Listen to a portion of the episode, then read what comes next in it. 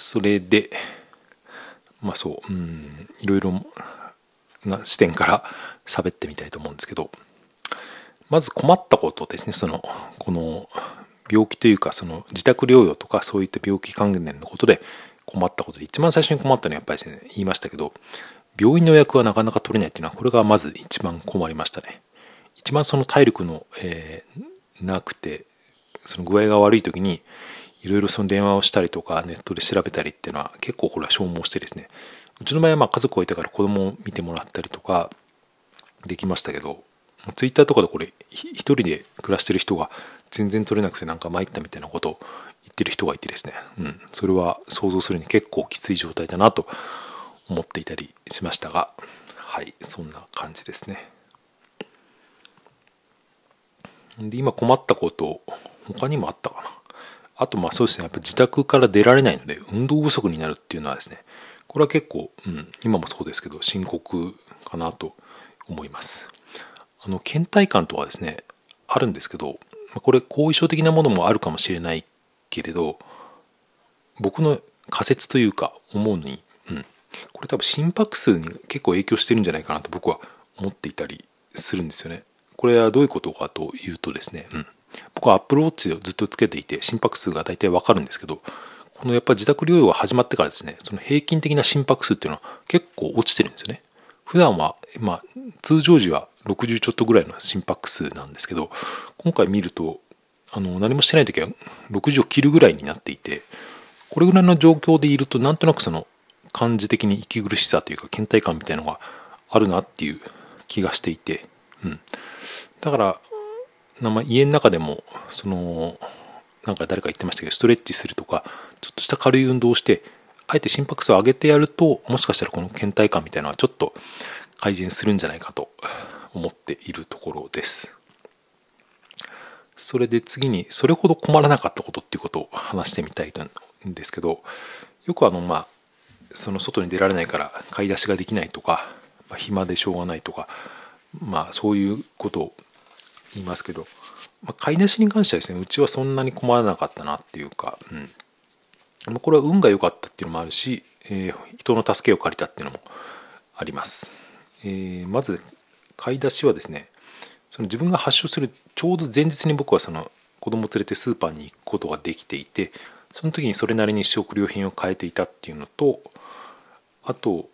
あの配達サービスっていうか、うん、毎週届くその何ていうか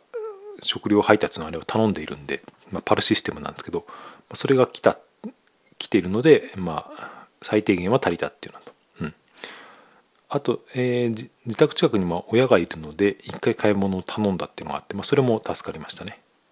あとはですねその県の県がやってるのは配食サービスっていうんですかね。あの自宅療養が決まるとその分のですね 3, 3日分ぐらいのそのレトルト食品とかあの水分とあのとかですねいろいろティッシュペーパーとか持ってきてくれるサービスがあるんですよね、まあ、それに申し込んで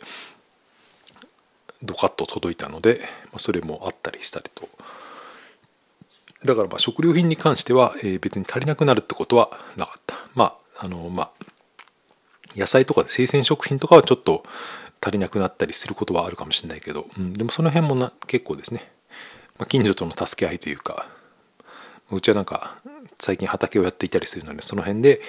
え、知り合いとかでなんか届けてくれたりとかそういうのもあったっていう感じですね。あとはまあ暇つぶしというかあの暇でしょうがないっていう人が結構いましたけどこれに関してもうちは別にそんなに暇を感じなかったっていうか、うん、最初の方に喋りましたけど、まあ、このこれを機会に読んでなかった本とかあの漫画とか久々にその Amazon プライムで映画を見たりとかですね。そういうこともできたので特に別に、うん、時間を持て余すってことは今今のところ一回も起こっていないなという、うん、あと家族がいるっていうのも大きいですよね。コミュニケーション欲求みたいのはそこである程度満たされているので。まあもともと僕そのコミュニケーション欲求みたいなのがあまり高くない性質っていうのもあるかもしれないけどそれに関しては困らなかったっていうことですね。だからその自宅療養の期間もうすぐ終わりますけど、うん、こんなこと言うのはどうかもしれないけど僕的にはですね、うん、割となんていうか、うん、楽しかったって言ったらちょっと不謹慎かもしれないけど悪くなかったなっていうのは思っています。もちろん最初のうちのその熱が出たりとかだるさとか今も続いていたりとか体力的にきつい面はあるんだけど、うん、でも普通に家族で普通に家でですねそれほど広くない家ではあるけど別に仲良くですね、うん、ご飯食べたりとかなんか絵を描いたりとか一緒に「ハリー・ポッター」見たりとかそういうことできたのはですね割と、うん、いい経験だったなと思っていたりします。うんえーまあ、他にもいろいろ喋ることはあるんですけど今、えー、録音のメーター24分ぐらい喋っていることになってるのでさすがに長いのであとはですね、うん、また別の機会にするか、うん、ちょっとまとめてブログとかに書いてみようかなと思うので、えー、そんな感じにしたいと思います。まあ、これを最後まで聞いてくれた方がどのぐらいいるのかほとんどわからないですけどまああのー、その人のその生活パターンとか家族構成とかによって随分変わるとは思いますけど、うん、でもかかってない人はですねワクチンを打っていてもかかることは結構今本当に増えてますよね都内だと毎日今3万人とかですか？埼玉県何人ぐらいかちょっと最近調べてないですけど結構だから、うん、1万人超えぐらいな日が続いているんで多分今までの中で一番感染が、えー、感染人数が上がっている期間だと思うので、うん。まあ、重症化はしないにせよ結構だから、うん、かかってしまうとその社会生活みたいな一回ストップしてしまうんで大変は大変ですよね、うん、会社員であればその金銭的にというか、まあ、給料とかは支払われるんであれですけど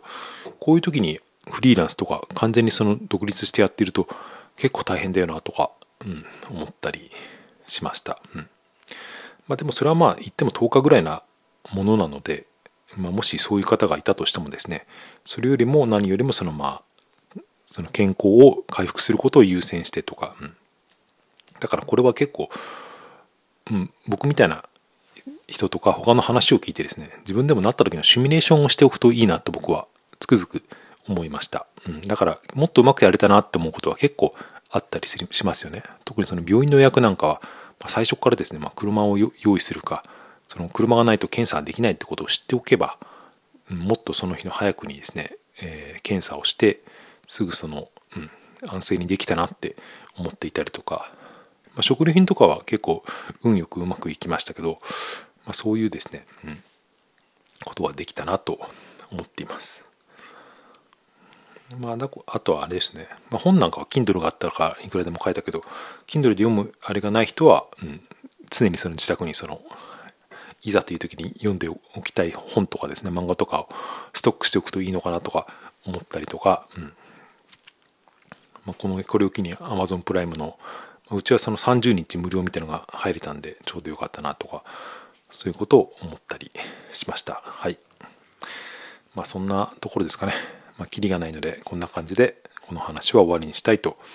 思います。はい。皆さんもですね、うん、体調管理っていうか、まあ、管理しきれない部分はあると思いますけど、もしなってしまった時はですね、まなってしまったことを前提で、えー、普段から考えておくのが一番いいかなというのが今のところの僕の感想です。はい。それでは、ありがとうございました。皆さんも気をつけて、良い夏を、良い日々をお過ごしください。さようなら。また。